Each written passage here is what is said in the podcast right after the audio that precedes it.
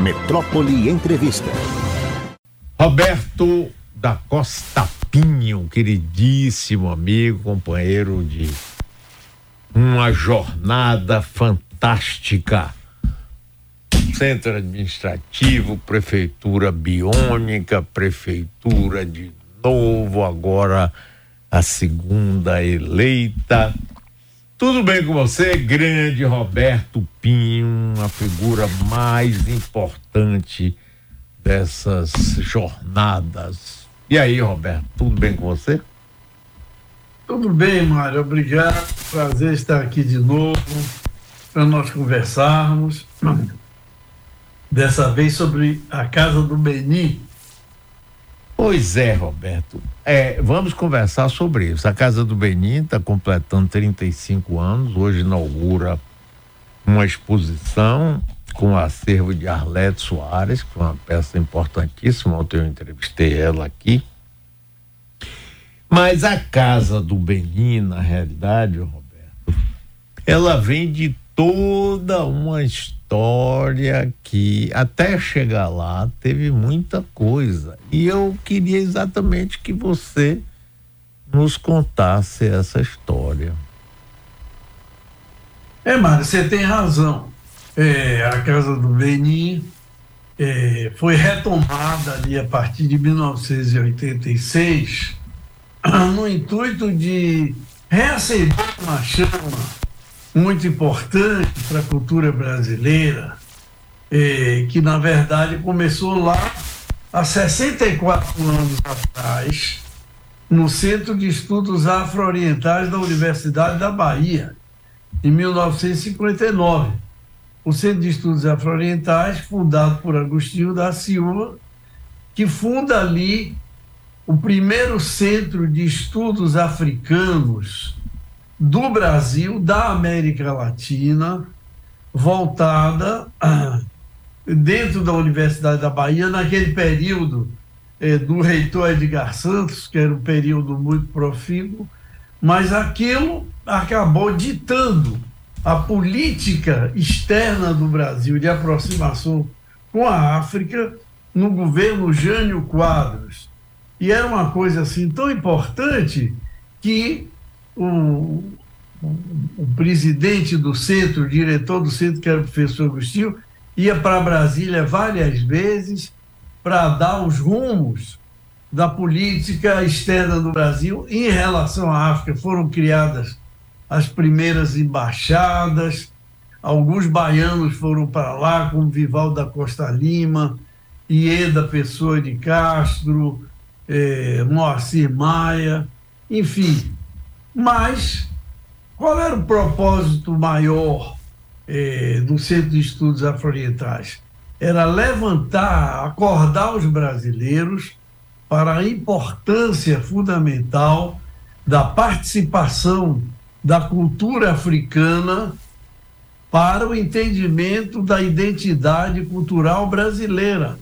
Uma coisa de uma atualidade fundamental para que o Brasil possa seguir para frente, porque sem essa compreensão, o país, a cultura brasileira, o povo brasileiro fica sempre desnorteado e aberto para muitas vezes importar formas de, de comportamento, etc., que não são exatamente aquelas que o Brasil criou.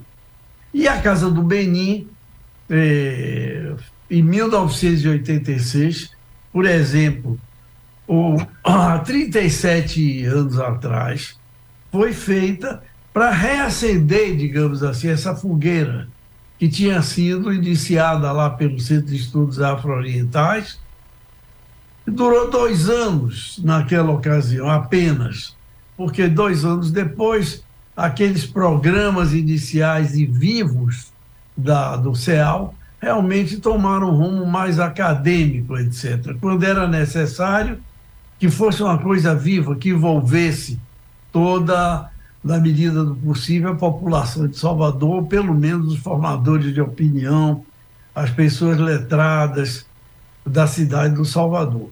Ô Roberto, é, deixa eu tentar aqui ver se eu estou certo na contextualização. É, o Centro de Estudos Afro-Orientais foi criado ainda na, no, na reitoria de Edgar Santos ou foi outro reitor? Reitoria de Edgar Santos. Ponto. Agora, só que em 1961, quando Jânio Quadros assumiu a presidência, ele não renovou o mandato de Edgar.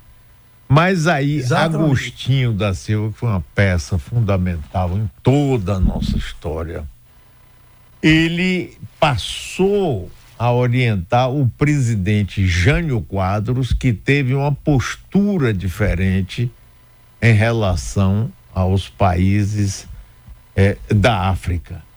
Porque, veja se eu estou certo ou, eu estou errado. É, o Brasil, com esse complexo de vira-lata, sempre valorizou a cultura, primeiro francesa, europeia e depois americana e a África, tanto que racistas que nós somos, nós sempre não levamos muito a sério. A gente gosta do folclore, do acarajé, do que eu gostar, do abará, não sei o que, não sei o que, mas até os, as os candomblés, os templos religiosos eram perseguidos, depois que deixaram ser perseguidos, eles eram maltratados, não é? Como é que foi isso aí, Roberto? Explique melhor para gente aqui, pra, só para quem é jovem aqui contextualizar isso tudo. Não, é exatamente isso que você disse, tem relação muito direta e profunda a ver com essa questão do complexo de vira-lata, como o Nelson Rodrigues definiu, porque quando o professor veio propor ao Edgar a criação do Centro de Estudos Afro-Orientais, era para provocar no Brasil interesse pela África, mas também para responder a um interesse da África pelo Brasil. Eu explico.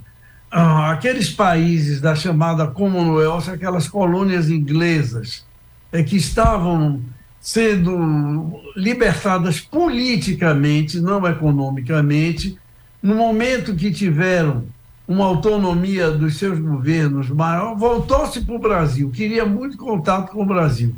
E não tinha nada no Brasil que apoiasse. Então, a política do, do Centro de Estudos Afro-Orientais era trazer muitos africanos para aqui e levar muitos brasileiros para a África, para se estabelecer esse contato no nível inicialmente universitário e depois se estendendo a todos os outros espaços de manifestação cultural.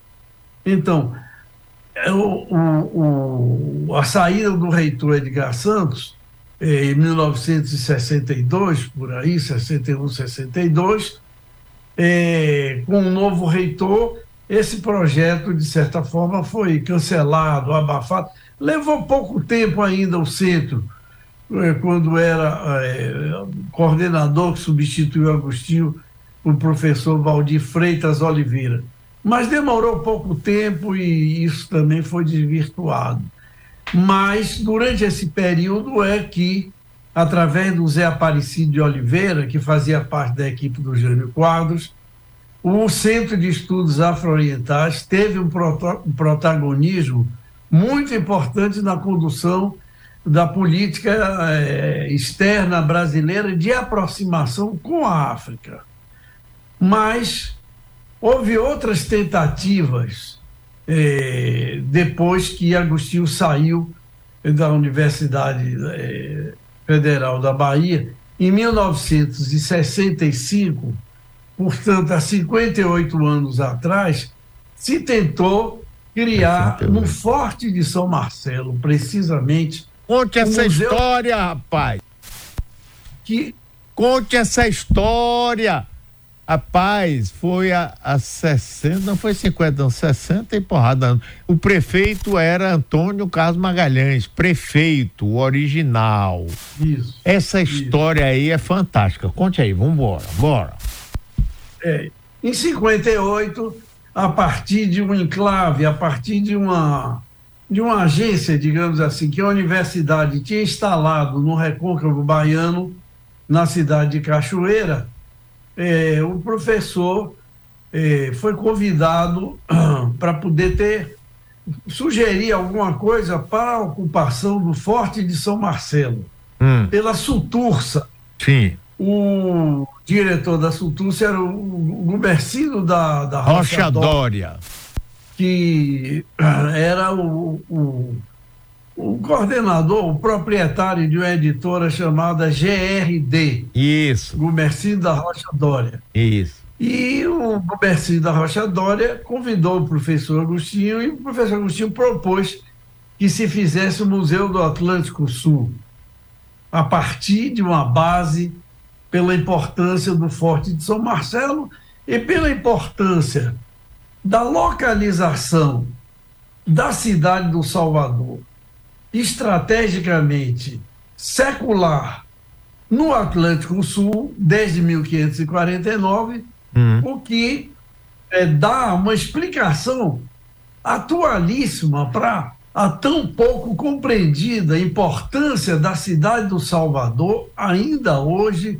para essa é, superação do chamado complexo de vira-lata. Entende o entendimento do Brasil profundo, e poder estabelecer políticas adequadas a essa compreensão da cultura brasileira. Sim. Então, durante dois anos trabalhamos, eu estava com ele eh, em Cachoeira, eu, eu coordenava essa agência da Universidade de Brasília em Cachoeira, e a partir dali eh, fundamentamos ah, essa ideia do Museu do Atlântico Sul, que ia retomar todas essas ideias do Centro de Estudos Afro-Orientais, voltadas agora para o Atlântico, que era a mesma coisa do Centro de Estudos Afro-Orientais, o Atlântico Sul.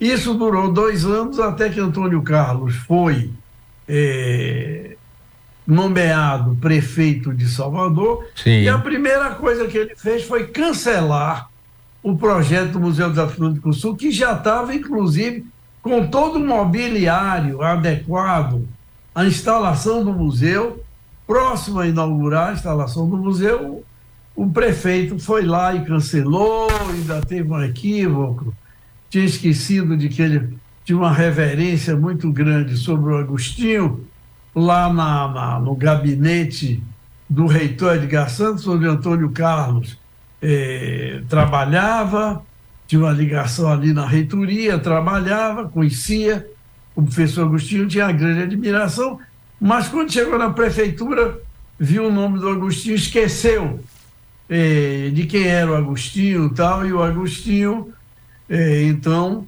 eh, decidiu que, tendo ele cancelado o projeto que estava em andamento, Agostinho resolveu que não ia mais, realmente não tinha como continuar, etc. Inclusive. Peraí, Roberto, peraí, Roberto. Mais, mais, mais, ó, ó. Quando o prefeito, então biônico, Antônio Carlos Magalhães, resolveu cancelar esse projeto do Museu do Atlântico Sul, fundamental, é, dirigido por Agostinho, a convite da Suturça de Gumercindo da Rocha Dória. Ele, além disso, fez uma acusação leviana ao próprio professor Agostinho. Então vamos, vamos, vamos falar tudo direitinho. Exatamente, era isso que eu ia contar. E então, ele, independente de ter cancelado, ele deu uma entrevista lá mesmo na Sultursa, dizendo quem é, olha, a Sultursa é um absurdo, aqui tem um professor da Universidade de Brasília que vem aqui, ou nunca vem aqui, vem raramente aqui, isso eu vou cancelar imediatamente ele e tal. E o professor estava é, é, em Brasília, porque ele vinha aqui, passava aqui 20 dias e 10 dias em Brasília, ainda estava ligado à universidade. O professor eh, veio aqui e entrou numa audiência pública que Antônio Carlos fazia eh, num determinado dia da semana para atender o povo baiano. Agostinho entrou na fila estava lá entre umas 30 pessoas e Antônio Carlos saía do gabinete e atendendo as pessoas em pé. Isso. Cumprimentando ali, que, qual é o seu problema? Tal. Quando viu Agostinho da Silva na fila, disse, professor, o senhor aqui nessa fila, o que, é que o senhor está fazendo aqui? Não quero conversar com o senhor. Antônio Carlos suspendeu a fila, levou Agostinho para o gabinete e Agostinho disse: Não, é o seguinte, há um equívoco aí. O senhor fez uma declaração que não procede, tirou do bolso um relatório enorme sobre tudo que tinha feito durante dois anos, a, a, presença aqui em Salvador, a, o desenvolvimento de, do, dos detalhes do Museu do Atlântico Sul. É. E, ah, me, me, desculpe, eu não, não identifiquei, eu não esqueci, etc. Agostinho disse: não, vamos fazer isso. Agostinho disse: tudo bem, mas primeiro eu quero que o senhor eh, vá para os jornais desmentir aquela declaração, dizer, dizer que estava enganado e restabelecer a verdade assim. E assim foi. Porque Agostinho nem recebia, é isso também não? Como? Agostinho não tinha salário. Não tinha salário. Não, Agostinho, a Sultursa pagava apenas as passagens e a presença eh, em Salvador, quando Agostinho vinha a Salvador, de Cachoeira para Salvador, passava aqui uma semana, às vezes, e a Sultursa dava o hotel. Hum. Mas a, Agostinho nem podia ter salário, porque Agostinho era professor em, em, em, da Universidade de Brasília. Sim, mas Antônio Carlos acusou do professor que não vinha aqui, que recebia. Exatamente. Tá. Exatamente isso. Hum. Então, Agostinho eh, compareceu na, na, lá junto ao almirante do comando naval para dar uma explicação, dizer que não ia continuar, que tinha havido aquilo tal. E o comandante do, do do, do, distrito naval, lá o almirante, me esqueço o nome dele, disse: não, nós temos que continuar com o Museu do Atlântico Sul, era muito importante e tal. E esse comandante do distrito naval era membro de um triunvirato, junto com a aeronáutica e com o exército, aqui das Forças Armadas de Salvador. Estamos em plena é, ditadura, em plena é, é, golpe militar. E ele disse: de jeito nenhum, tem que continuar, isso é muito importante. É, não, eu vou convidar o prefeito aqui. E marcou uma data e Agostinho foi para lá no dia. E quando o Antônio Carlos entrou na sala, se deparou com Agostinho lá. E aí o almirante, o prefeito, explique aqui. E o Antônio Carlos tinha uma grande reverência aos militares nesse momento, de forma que ficou ali se explicando tal. E Agostinho disse: é, Mas eu não tenho condições de continuar, assim, etc. E foi embora. E o Museu do Atlântico Sul não aconteceu. O que, é que isso tem a ver com a Casa do Benan? Sim. Que é, foi uma tentativa, segunda tentativa de reaviver, reavivar as propostas do Centro de Estudos Afro-Orientais, que foram canceladas. Sim, Alberto, é, porque a única coisa, é para deixar mais claro ainda, que Agostinho pediu, exigiu de Antônio Carlos, prefeito Biônico, é, o senhor disse que eu, não, que eu recebia e não aparecia, eu quero que o senhor restabeleça na imprensa essa Exatamente. mesma versão. Antônio Carlos, ah, tá bom, não Exatamente. fez nada. É isso? Exatamente. Tá. Não fez nada. Não fez nada mais. Entendeu?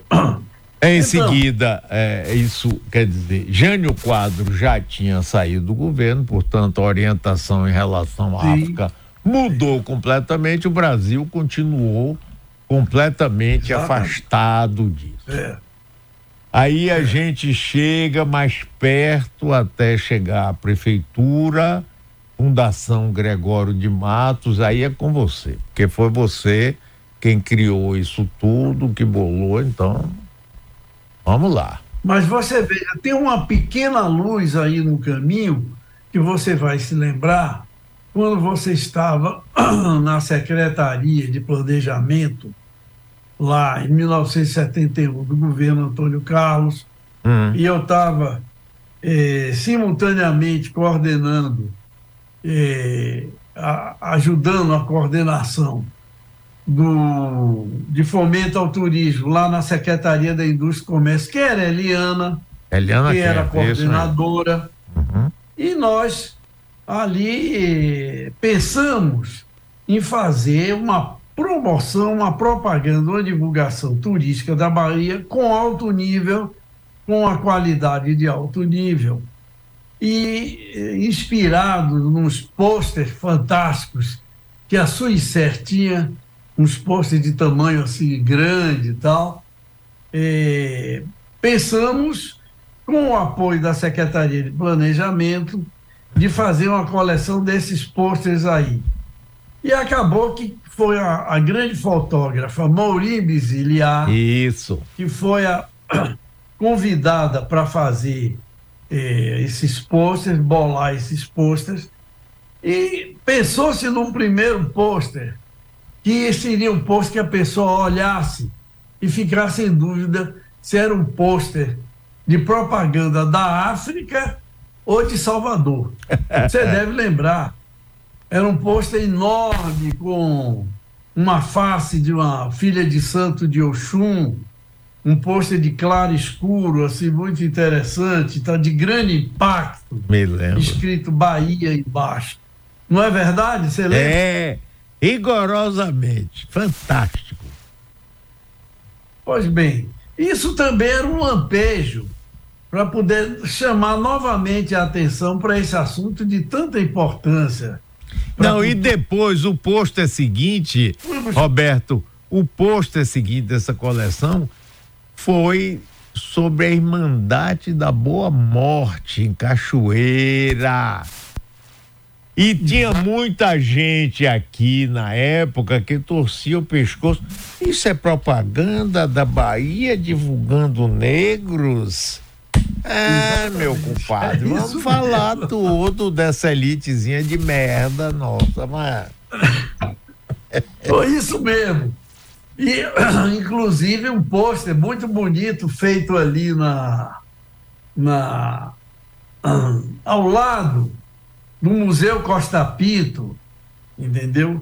Que era coordenada pela Mercedes Rosa, uma museóloga famosa, Mercedes Rosa, e as- a, a, a, a presidente da Irmandade naquela hora, que era uma grande mãe de santo chamada Filhinha, veio com a filha de santo dela para tirar. Por que veio para Salvador? Porque aqui, neste Museu Costa Pinto, é que tinha aquelas joias Isso. que as negras eh, mais ricas usavam, entende? De ouro, aquelas pulseiras douradas, aqueles colares, etc. E nós pedimos emprestado, e elas não tinham mais essas joias. Pedimos emprestado a um museu para poder se tirar fotografia. E quando a Maurício chegou lá, viu que o museu era muito mármore branco, todo pintado de branco, e não era muito adequado. E ela descobriu ao lado uma, uma casa assim, arruinada tal, e tinha uma, um fogão de lenha e a parede toda esfumaçada. A Maurício disse assim: é aqui que nós temos que tirar essa foto, aqui é que vai dar um efeito, um impacto muito grande. Mas aí a administração do museu não queria que a joia saísse do museu para 20 metros ali ao lado tirar. Acabamos convencendo, levamos para lá, a funcionária acompanhou, levou as joias no pano e tal, e tentou ficar botando as joias no braço de filhinha da mãe de santo. Levou assim uns 10 minutos e não conseguia o fecho. Até que filhinha disse: Minha filha, essas joias são nossas, deixa aqui que eu eu fecho, eu ponho fecho com facilidade. E foi, trancou a joia, botou o fecho ali pronto. E tirou as notas, porque é um momento assim de uma revelação extraordinária, entendeu? Exatamente na direção do que a Maurino queria. Então, a casa do Benin, chegamos à casa do Benin. A casa Não, peraí, Roberto. Antes da gente chegar à casa do Benin, é, é, nós passamos pela primeira prefeitura biônica, aonde Agostinho por conta de você, Sim. e Pierre Verger estavam próximos da gente. Exatamente. Né? Exatamente. Aí já estava, começava a se desenvolver toda a ideologia sobre a cidade, base aí, certo. conte aí você. Certamente, mas quando Agostinho veio, é, e VG já estava aqui, e Arlete, como disse ontem, já tinha feito a edição dos retratos da Bahia com VG, nós íamos começar, mas a prefeitura já tinha entrado quando Agostinho esteve aqui, naquela, digamos, reta final que nós apenas suspeitávamos que seria a reta final, mas que já estava ali sendo desenhada e também não houve oportunidade de se, se desenvolver porque nós saímos da prefeitura, etc.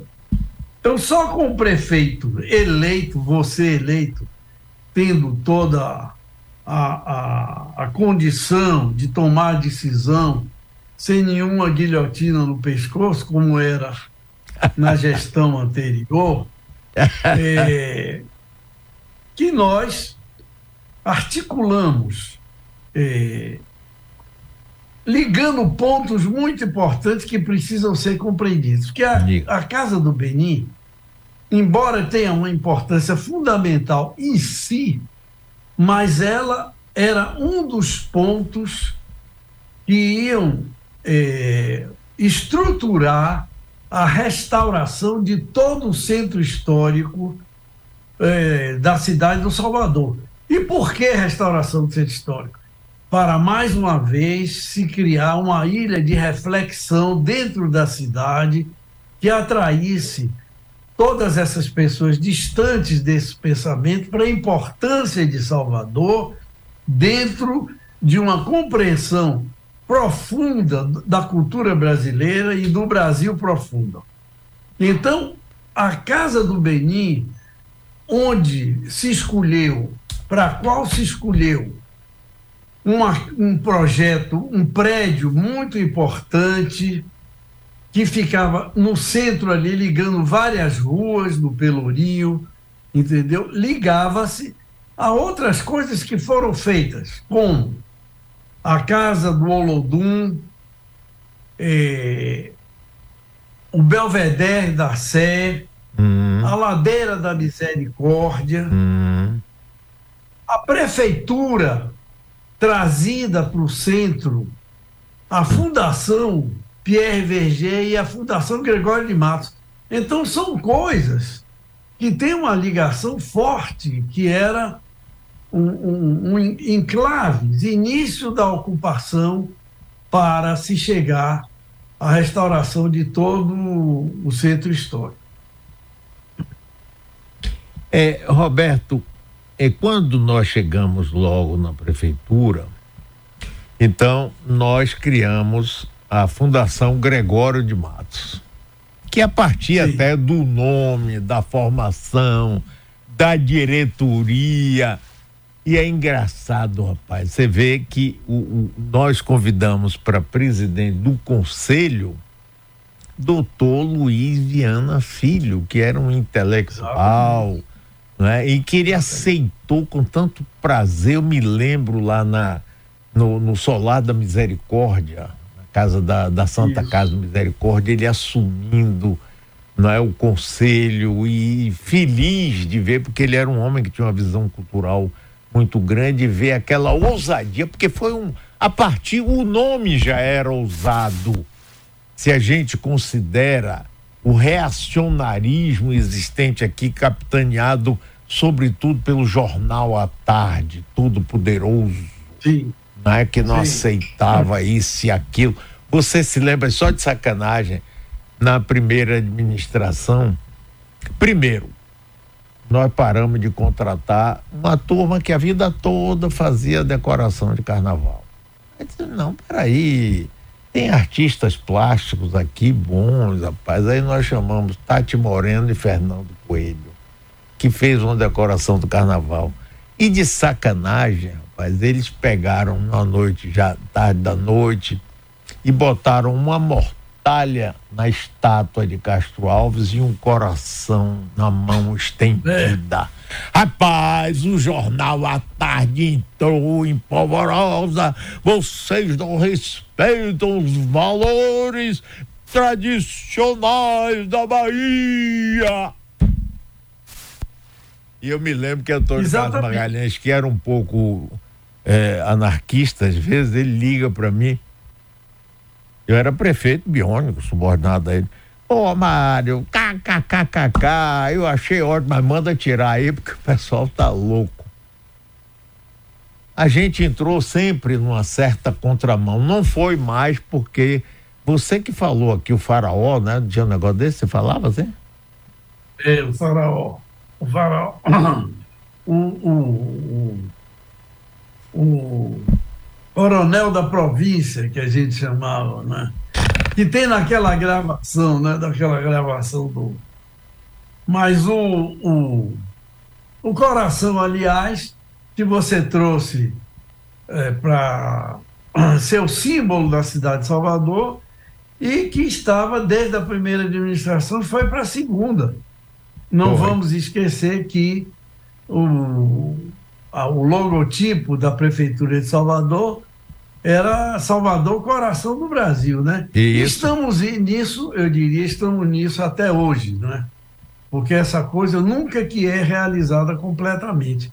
E a casa, aliás, eu quem estiver nos ouvindo, eu recomendo que assista no YouTube um filme, um documentário chamado Atlântico Negro na Rota dos Orixás. Fantástico. Explica completamente quais eram os objetivos da Casa do Benin, especificamente em relação à cultura negra. Porque mostra, por exemplo, nesse documentário, uma festa do Bonfim na África. A festa do Bonfim de, de Salvador, resultado do sincretismo de Salvador, do sincretismo da cultura negra, que é tão fundamental para a compreensão da cultura brasileira, levado pelos ex-escravos que voltaram para a África, voltaram para o Benin e que constituíram lá uma, como eles chamam lá, uma linhagem, constituíram lá com bairros, com casas de arquitetura colonial e com alguns costumes, por exemplo, tradicionais, por exemplo, a festa do Bonfim levada para lá. E esse documentário explica muito bem. Uma pessoa que assiste o documentário vai entender, porque o, o, é óbvio que depois que nós saímos da prefeitura, a Casa do Beni, até nos surpreendemos que ao longo desses 35 anos ela já ainda esteja em pé, embora um pouco estrupiada dali, não é? O, o restaurante não funciona mais, é. enfim. Eu não estou muito ao par do que acontece hoje dentro da Casa do Benin, mas acho que está havendo um reavivamento, inclusive com essa exposição que está acontecendo lá. Ah, tem um, por... Roberto, tem um trecho pequeno aí desse documentário que é fantástico. É fantástico. Bota aí, Puridade, vamos ver aqui.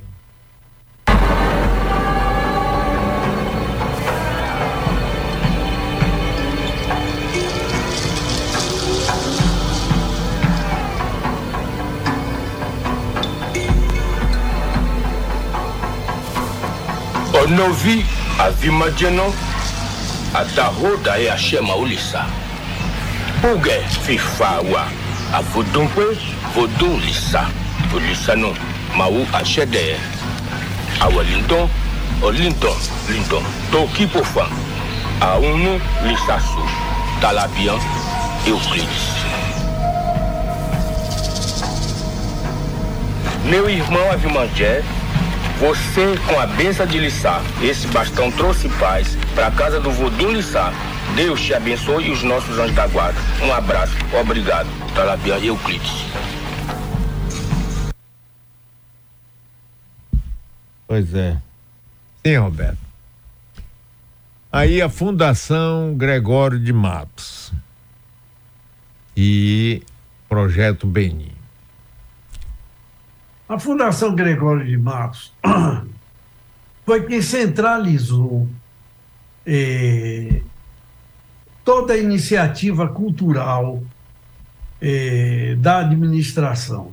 E por que, que isso era muito importante? Porque é um sinal muito claro que a cultura é quem deve conduzir todas as outras é, concepções, todos os outros programas e projetos, porque é ela quem vai dar o tom específico. Por exemplo, hoje é, o Ministério da Cultura está separado do Ministério da Educação.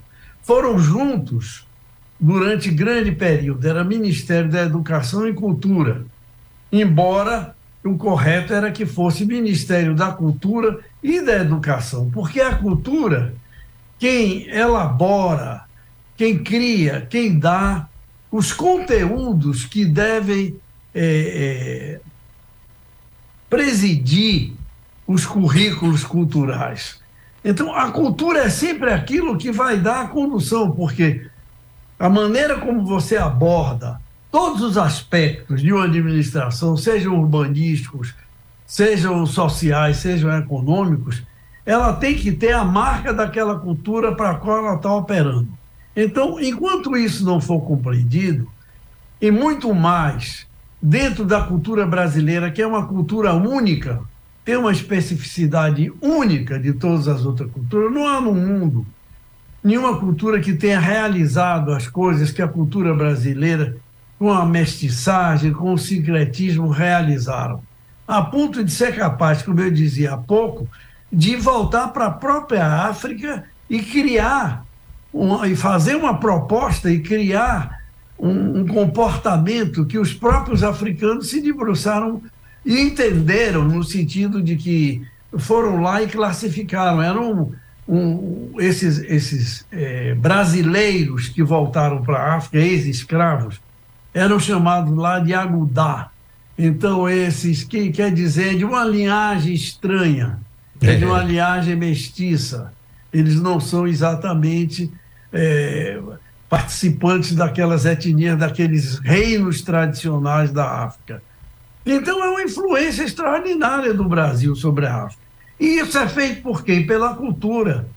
É a mesma compreensão que o governo Jânio teve lá, no momento que disse: olha, a cultura, a, a, a, a relações exteriores externas do Brasil, a política externa do Brasil tem que ser voltada em função desses valores, tem que ser pautada por esses valores da cultura brasileira e não virada para uma cultura é, é, do hemisfério norte, que tem grande poder econômico, mas que dialoga de uma forma atravessada com as culturas eh, do, do, hemisfério sul, a dizer com as culturas latino-americana, a cultura brasileira e a cultura africana.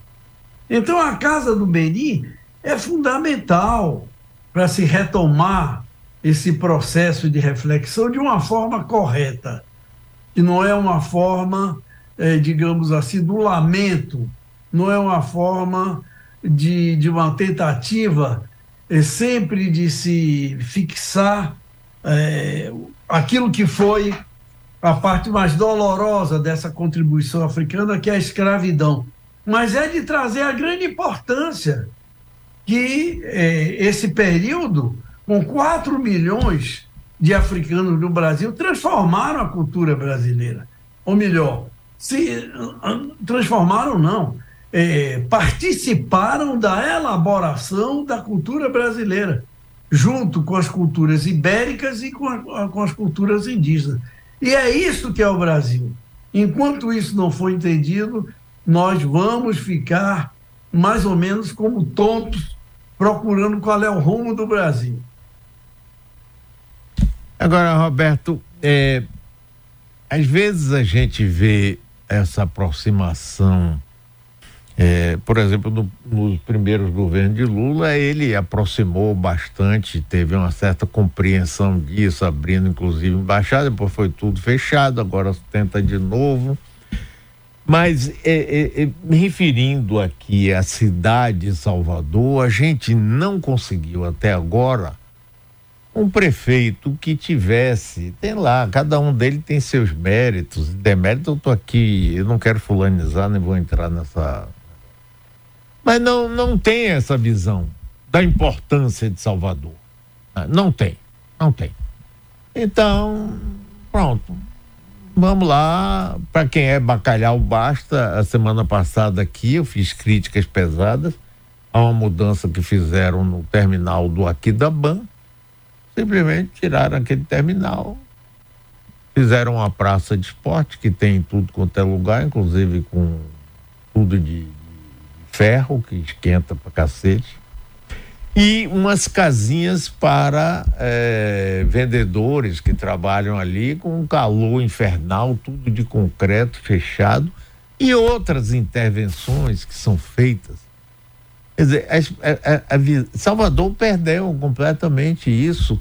Você acha, você acredita que Salvador seja tão forte na sua cultura que possa é, viver um outro momento, um momento de renascimento em que se leve em consideração que esta não é uma cidade comum e no Brasil todo não existe uma cidade com as características de Salvador. O que, é que você acha disso?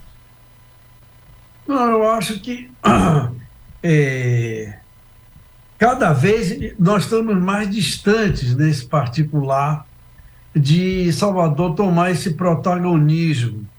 E corre o risco de, se acontecer uma retomada disso, quando chegar no tempo, já está bastante destruída.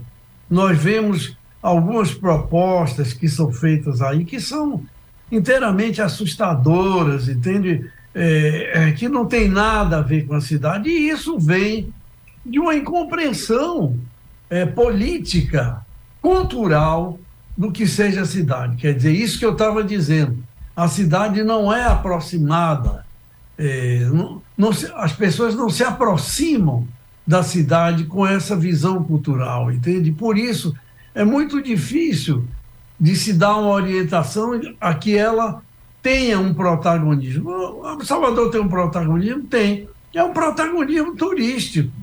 Hoje, o, o máximo de cultura, que o verniz longínquo, apagado que você pode ter hoje, é quando você se aproxima ali do turismo, porque tudo é feito em, função do turismo ou é tudo é feito em função do entretenimento, entendeu? É claro que o entretenimento tem seu valor, etc., mas não é aí, não é isso apenas que vai levar uma retomada forte, porque essa retomada é uma retomada que tem que ser feita é, do ponto de vista cultural, do ponto de vista educacional, em todos os espaços onde isso seja possível.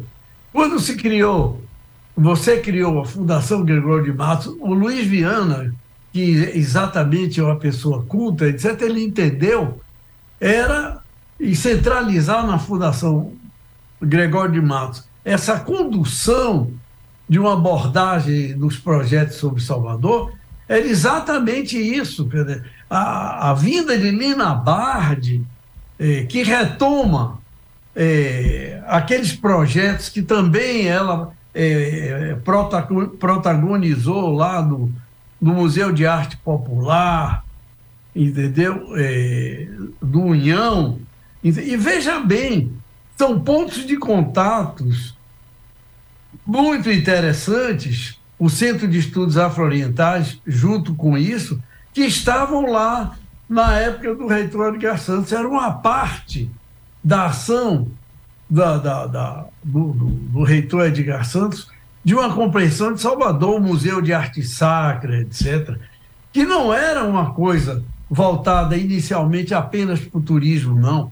Era uma coisa de apontar para o umbigo de Salvador, para a importância de Salvador estratégica, como um, enclave fantástico no Atlântico Sul, ali no início do século XVI.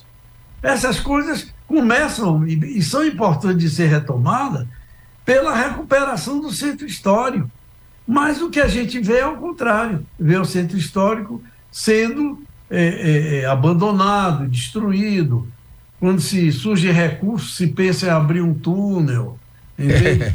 e outras propostas que a gente, inclusive, teve uma informação aí outro dia de que tem uma proposta de transformar o Forte de São Marcelo num aquário. Eu pergunto, Forte de São Marcelo num aquário, como é isso? Não, faz-se umas barragens e as pessoas entram no Forte de São Marcelo, se debruçam sobre a muralha e vão ver os peixes lá contidos por essas, por essas eh, contenções de concreto que seriam feitas em torno do Forte São Marcelo. Você sabe alguma coisa disso, Marcos? Não, nem quero saber, Roberto. É. Nem quero. Eu soube que tem isso e tem uma imensa roda gigante, igual aquela de Londres, porque temos que, se, se não podemos ter o Big Bang, então vamos fazer uma roda gigante que não seja do tamanho da de Londres.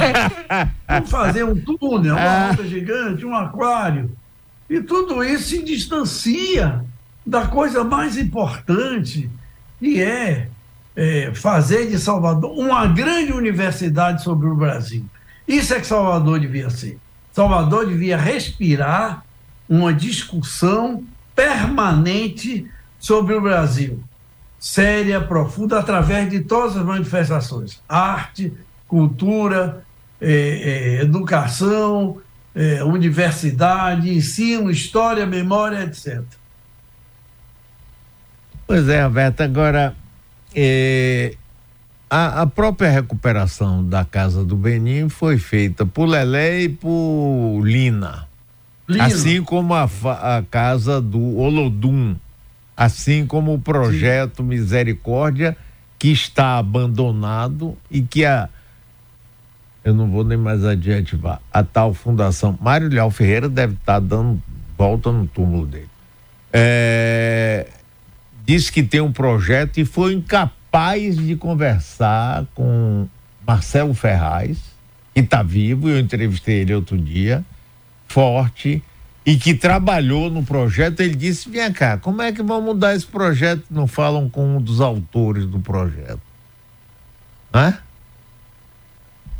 É porque isso decorre de uma incompreensão absoluta do que foi a, a decisão de tomar a ladeira da misericórdia como uma primeira intervenção. Aquilo ali era um plano piloto, era uma maquete de como é que ia se restaurar o Pelourinho, porque ali tinha todas as situações que se apresentam no, no, no Pelourinho, não é? que Lina Bardi chamou de ruínas de uma guerra que não houve, uma coisa mais ou menos isso. Então ali havia casas que só tinham o, o, o, a parte inferior, o sótão, eh, casas que estavam eh, muito detonadas, mas estavam inteiras, terrenos, e essas diversas situações se repetem no centro histórico. Então, aquilo ali, ela e o Lelé se reuniram para ver como é eh, que criaria uma metodologia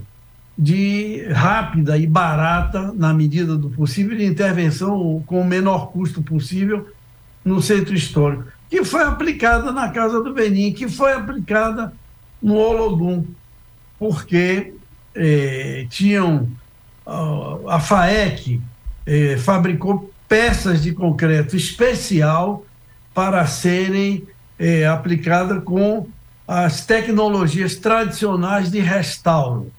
Então, isso iria dar uma velocidade muito maior. Isso é uma coisa para Marcelo, por exemplo, explicar mas em detalhes tecnicamente como é que seria. Então, como não entendeu que a Ladeira da Misericórdia é um protótipo, fazem uma proposta que eu soube que estava sendo feita para a Ladeira da Misericórdia, de fazer um memorial de Lina e Lelé. Não é nada disso. Não é fazer memorial de Lina e Lelé. Se fosse para fazer um memorial de Lina e Lelé, era uma outra coisa. O que aquilo tem que é terminar o projeto. Porque quando você saiu da prefeitura, o projeto ficou pronto para a próxima administração ocupar, ocupar as casas, colocar o restaurante do quartinho para funcionar, etc. Entretanto, foi abandonado, a população carente voltou, tirou esquadrias, instalação elétrica toda, a tubulação que era aparente de hidráulica, as pias, os vasos sanitários, e ocuparam tudo de novo. Chegou quase a degradação que tinha quando se começou a fazer. E eu soube hoje que tem um portão na entrada da ladeira eh, para impedir que as pessoas vão, porque é perigoso. É, é verdade. Então, realmente, é, eu pergunto a você, que esperança que se pode ter quando, em vez de ir para frente, você tem um projeto que está todo pronto para começar a funcionar e ele regride a, a esse ponto? Como explicar? Eu estou conversando com o antropólogo Roberto da Costa Pinho, é um dos personagens mais importantes na história recente da Bahia, desde quando trabalhou com Agostinho da Silva no centro administrativo, nas duas prefeituras que eu ocupei. É, quando nós criamos a Fundação Gregório de Matos no ano de 1986, eu fui eleito em 85 por três anos somente.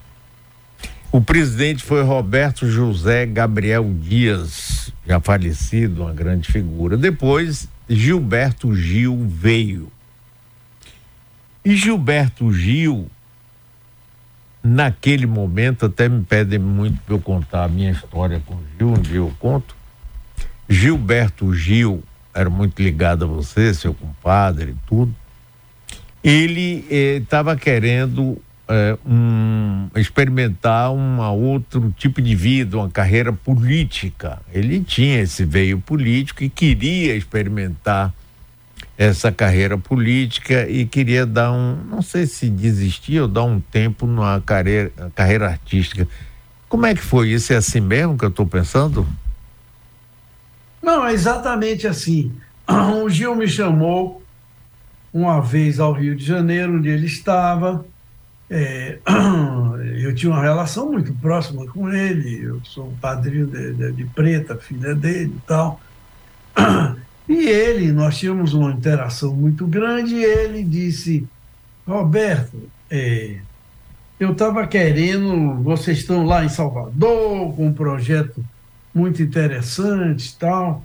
Eu gostaria de me integrar a esse projeto mais ainda, etc. E mais, mais do que me integrar ao projeto, eu queria ser mesmo, era prefeito de Salvador. Eu digo, oh, isso é uma coisa mais complicada entendeu? Não é assim, porque não é mais prefeito nomeado. Hoje você tem que se candidatar, você tem que construir uma carreira política lá. Você não tem nenhuma experiência na área, você teria que ir para Salvador e primeiro teria que conversar com o Mário para poder ver como é que ele encara isso. Etc. Conversei com você, você disse, não, tudo bem e tal. Realmente, é legítima essa. E ele é uma figura importante e tal. da cultura baiana, tal, da cultura brasileira. Vamos trazer tal, mas eu já tinha dito a ele que ele tinha que vir imediatamente para Salvador, ocupar um cargo qualquer. E você até, nós, com a compreensão do nosso grande amigo Roberto Dias, Roberto Dias foi de uma generosidade incrível. Foi. O Roberto Dias era o presidente da fundação, é, cedeu o carro, se afastou e cedeu o cargo para Gil assumir e a partir dali ele tentar construir uma, uma candidatura para prefeito. Mas logo que chegaram é, é, o momento mais é, é quente, assim, pré-eleitoral, onde as pesquisas começaram, o, quem estava disparado na frente das pesquisas da opinião pública era o Fernando José, que estava patrocinado ali pelo Pedro Irujo, e com 37%, Gil não tinha 10%. Depois, Gil foi eleito vereador quando ele se decidiu, quando ele não conseguiu ser escolhido pela convenção lá do PMDB. Ah, o Fernando José tinha condição, estava apoiado, popularmente, etc., saiu candidato e Gil foi para ser vereador. E se elegeu vereador com 16% apenas.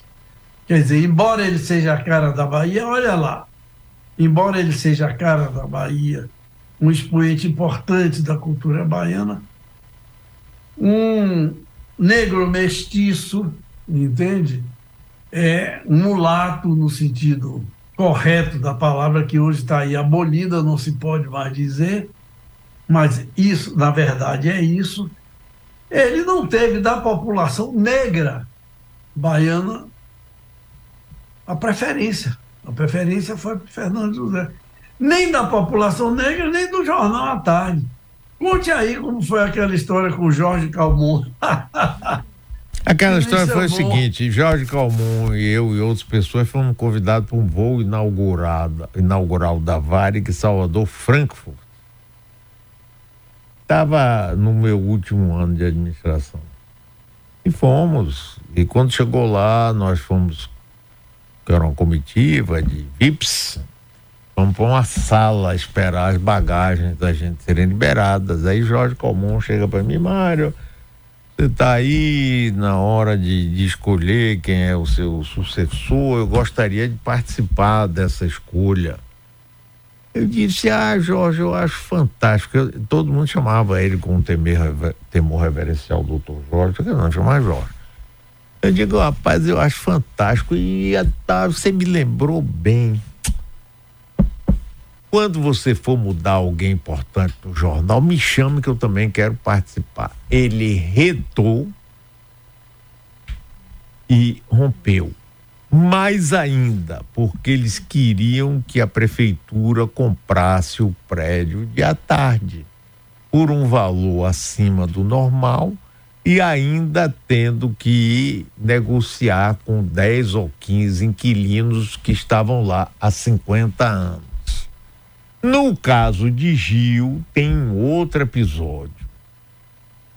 Estava eu posto no meu repouso quando chega o presidente do PMDB estadual da Bahia, uma figura ótima, um homem decente, doutor Luiz Leal.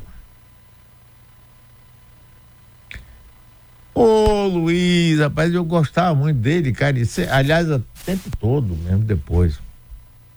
Aí ele vira, sério, ele vem conversar que com você. Ele era um pouco formal, assim, mas muito bom, decente, honesto. E muito ligado a Valdir Pires. Você acha, Mário, que Salvador está preparada para eleger um prefeito que usa brinco? Rapaz, eu confesso a você, para mim aquilo foi um susto. Na realidade, eu não quero ser injusto com ele, mas na realidade, aquilo ali, além do brinco, tinha a negritude. É? Porque essa terra é racista pra cacete. Não é? E Valdir Pires, governador do meu partido, você acompanhou bem de perto. Eu fiz mil tentativas de conversar com Valdir. Valdir, vamos achar um candidato que você aprove, que eu aprove. Valdir me. E quando foi conversar comigo, sugere Rômulo Almeida, que era uma figura adorável, mas não tinha a menor chance de ter votos. E Sérgio Galdense, que era ligadíssimo a ele, ele disse, Valdir, que gracinha, a sucessão é minha. Eu tenho o comando político da capital. E você quer botar. Ah, depois eu tentei Roberto Santos e tudo, não adiantou. E daí, só para encerrar, porque acabou o tempo, mas a gente tem que conversar com frequência. Não fique fugindo de mim, não, Roberto da Costa Pinho. Não, é, não. Gil fez uma música. Pode, Valdir. Para prefeito não, para prefeito não, mas para vereador pode, Valdir. Lembra disso? Tá no, tá no Spotify. Eu até vou voltar a botar no ar para as pessoas se lembrarem. Né? Bote para as pessoas se lembrarem, se lembrarem. Isso aí. Eles é foram chicanísio, se lembra, chicanísio deu uma avacalhada em Valdir. Isso, E aí Valdir pediu direito de resposta com Chicanísio. Chicanísio respondeu, mas deu direito, porque era de lei, a, a Globo pressionou, mas não foi muito satisfeito, não. Mas Valdir, uh, esculhambou. E aí foi que Gil cantou para vereador, para governador não, para governador não, e para vereador pode, Valdir. Chico Anísio criou um personagem chamado Zé Alberto Zéu. Lembra? Lembro, era ele e Caetano. Gil e Caetano. Rosto, figurava como preto, sentava na rede e ficava cantando. Pode, Valdir, pode, Valdir, é isso mesmo. É um capítulo muito importante. Tem a ver com a casa do Beni. Esse pois é, tudo, rapaz. Na próxima semana a gente vai voltar a conversar. Vá se mirando aí que eu não quero nem saber, porque se eu tô aqui, você tem que estar tá aí. Senão, estamos acabados. Um abração para você, meu querido e grande Roberto Pinho. Enorme admiração por esse cidadão, viu?